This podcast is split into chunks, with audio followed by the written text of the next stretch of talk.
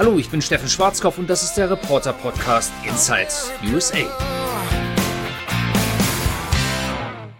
In der zurückliegenden Woche hatte ich das Vergnügen, zwei künftige Regierungschefs zu treffen. Bei dem einen hörte sich das so an.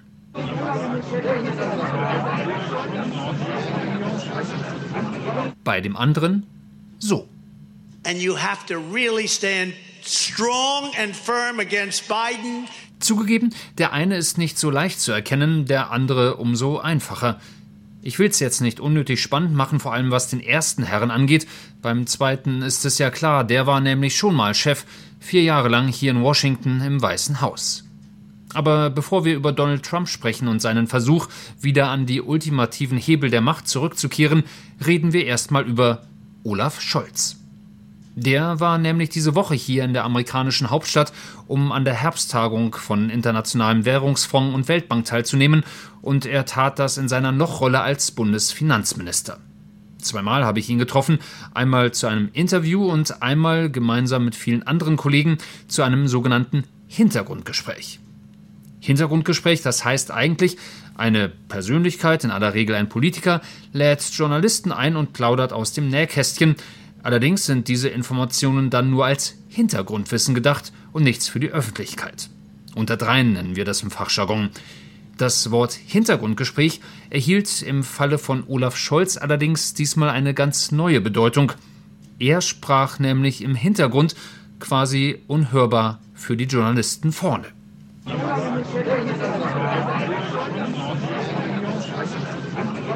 Das besagte Hintergrundgespräch fand nämlich auf der Dachterrasse eines Washingtoner Hotels statt. Keine besonders weitläufige Fläche und der künftige Kanzler, ich sage das jetzt einfach mal so, stand ein bisschen eingequetscht zwischen Bar und Brüstung und redete sehr leise. So leise, dass die meisten Kollegen es relativ flott aufgaben und einfach untereinander quatschten. Ich versuchte aus der zweiten Reihe zumindest das ein oder andere Wort aufzuschnappen, teils mit rechts zugedrehtem Ohr, teils mit dem linken, um mir dann einen Reim darauf zu machen. Das funktionierte nicht, um ehrlich zu sein. Aber schließlich schaffte ich es dann doch in die erste Reihe und stellte Fragen, die vermutlich schon die anderen fünf Kollegen aus der ersten Reihe gestellt hatten. Der Kanzler ins B antwortete höflich und ausführlich, allerdings immer noch sehr leise. Und weil ich Olaf Scholz zwecks besserem Verständnis nicht erneut mein Ohr zuwenden wollte, beließ ich es schließlich bei Nicken und Lächeln. Mein Fazit dieses Abends Scholz ist aus anderem Holz geschnitzt als der Mann, über den ich gleich sprechen werde.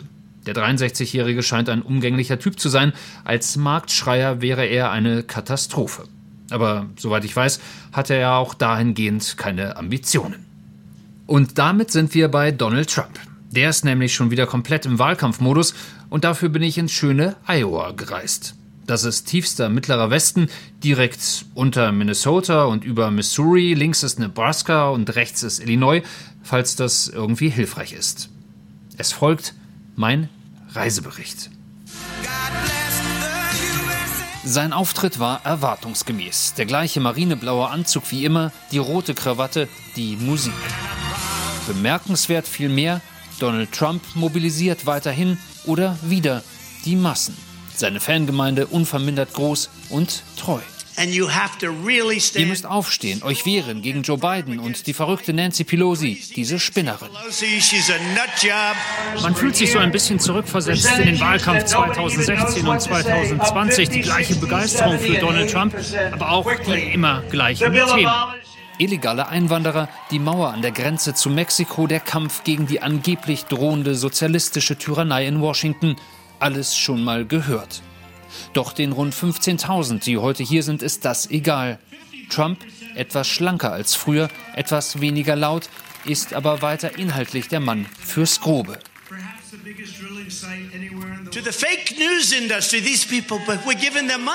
Die Fake News da drüben, die kriegen jede Menge Kohle von uns, Subventionen vom Staat und Reporter werden direkt angeheuert, aber natürlich nur bei den liberalen Medien. Seit den frühen Morgenstunden hatten seine Fans das Messegelände in der Stadt Des Moines belagert. Ein Paradies für die fliegenden Händler, Trump eine Geldmaschine. Vom Teddybären bis zum Getränkekühlhalter. Es ist gefühlt alles dabei, was das Herz eines richtigen Trump-Fans höher schlagen lässt. Auch Anti-Biden läuft bestens. Die funktionieren richtig gut. Wahrscheinlich ist es 50-50 pro Trump und anti-Biden. Bill Bailey tourt von Wahlkampfveranstaltung zu Wahlkampfveranstaltung im ganzen Land. Dort, wo die Republikaner eine Veranstaltung haben, ist auch er und sieht sich selbst als eine Art politischer Gradmesser. Wo ich auch auftauche, sagt er, und ich war quasi überall, 65.000 Kilometer bin ich gefahren in den zurückliegenden zwölf Monaten.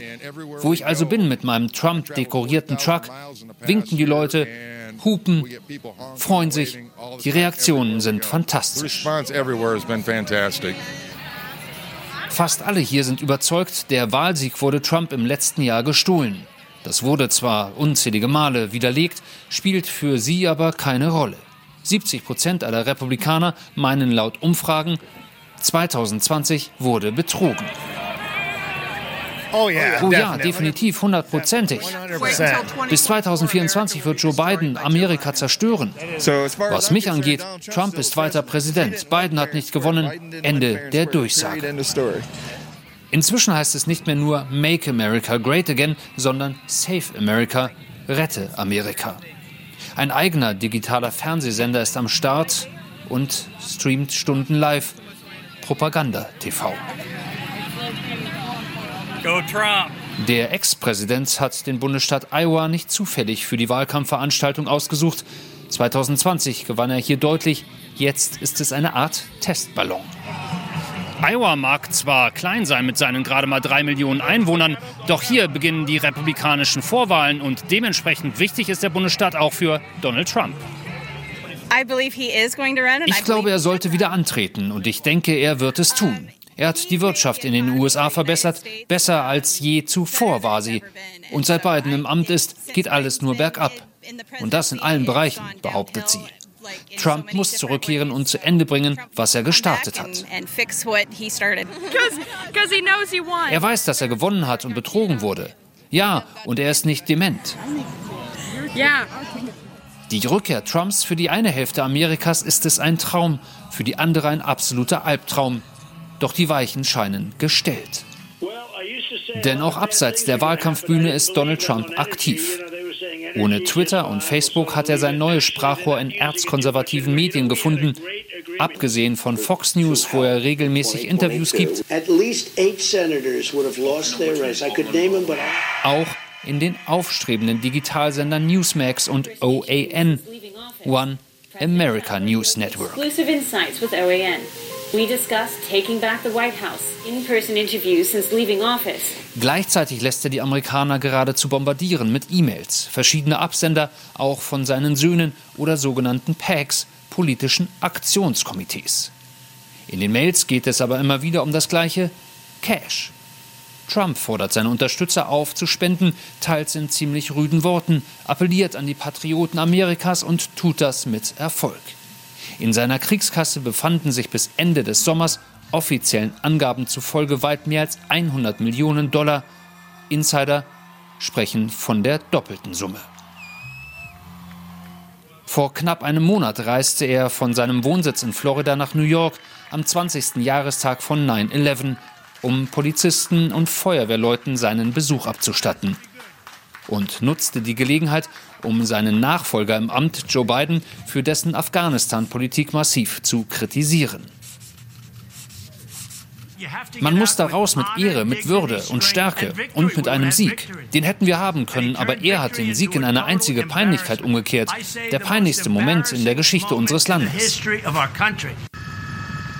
Auch in andere politische Fragen, die Washington beschäftigen, mischt sich Trump regelmäßig ein. Sein Büro verschickt Stellungnahmen an Journalisten, egal ob es um das Wahlrecht, Abtreibung, illegale Immigration, Klimaschutz oder Infrastruktur geht. Zurück nach Iowa, zurück nach Des Moines. Trump redet an diesem Abend über anderthalb Stunden und ohne es auszusprechen macht er klar, er will wieder zurück nach Washington ins Weiße Haus. Doch nach nicht einmal 20 Minuten verlassen viele das Areal. Sie haben genug gehört und gesehen und Sie wissen, es wird garantiert nicht Trumps letzter Auftritt gewesen sein. So war das also in Iowa. Ich habe mich später dann auch noch mit Sam Nunberg unterhalten. Sam ist Trumps ehemaliger Wahlkampfmanager. Er sorgte 2016 mit dafür, dass Trump im Weißen Haus landete. Der 40-jährige Nunberg ist immer noch ziemlich gut vernetzt und wohnt, nicht ganz zufällig, 15 Autominuten entfernt von Trump in Florida. Was er zu sagen hat, dürfte den ein oder anderen freuen und vielen Angst machen. Direkte Frage an Sie. Wird Trump wieder antreten? Wenn Sie mich heute fragen, ich denke auf jeden Fall. Es gibt keinen Grund, das nicht zu tun. Er sammelt unglaubliche Mengen Cash, seine Umfragewerte gehen hoch und Joe Bidens Präsidentschaft ist auf dem Weg, ein völliges Desaster zu werden.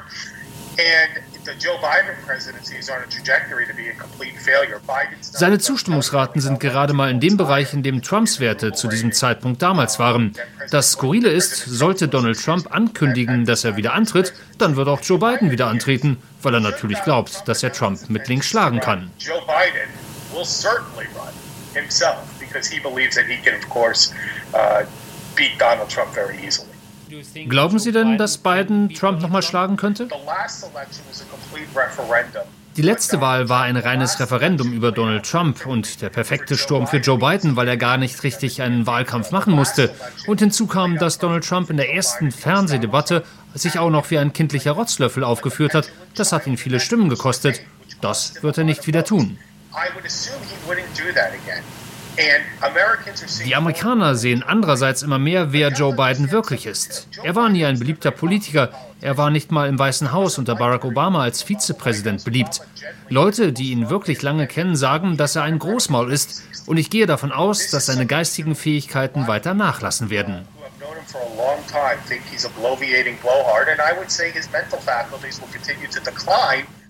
Warum aber würde Donald Trump nochmal antreten wollen?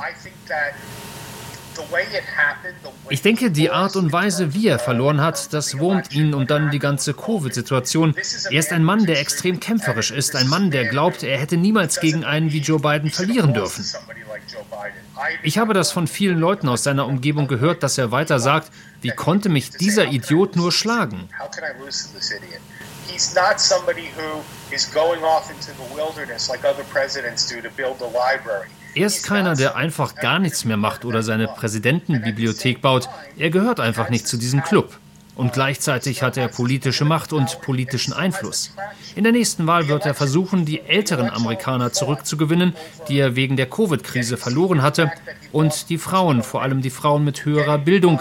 Und er muss noch mehr Wähler aktivieren. And it'll be about increasing uh, turnout. Wenn er beispielsweise Ron DeSantis, den Gouverneur von Florida, als seinen Vizepräsidenten nominiert, dann hat er diesen Bundesstaat in der Tasche. Ohio hat er sicher, er braucht sich dann nur noch um fünf Bundesstaaten zu kümmern, um die Wahl zu gewinnen.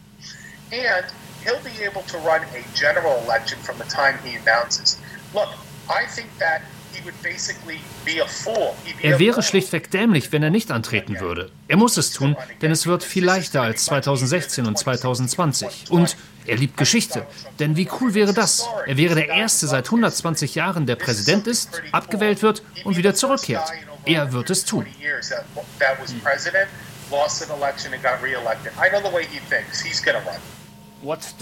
Was werden die Wahlkampfthemen sein? Illegale Immigration, die Mauer oder einfach Make America Great Again?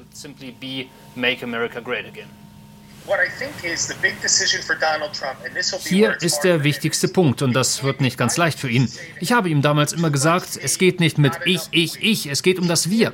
Es kann nicht einfach nur heißen, ihr wollt mich zurückhaben, hier bin ich. Das kann nicht die Botschaft sein. Es muss sein, wir waren gut, wir werden noch besser beim nächsten Mal sein. Biden ist schrecklich und ich repariere das.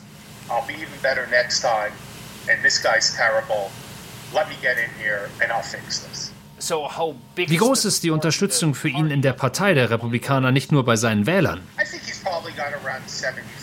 Ich denke, selbst innerhalb des Parteiapparates liegt er bei 75 Prozent Zustimmung. Er geht extrem strategisch vor. Im Bundesstaat Iowa stellt er bereits sein Team auf, weil er dort in den Vorwahlen nicht verlieren darf, falls da überhaupt jemand ist, der sich traut, gegen ihn anzutreten. It'll be very bad for him if he loses them to somebody if they actually want to run against him. Aber wollen Senator Ted Cruz, Gouverneur DeSantis oder der ehemalige Vizepräsident Mike Pence das wirklich tun? Sie sind doch nicht selbstmörderisch. Er wird also nicht viele Konkurrenten haben.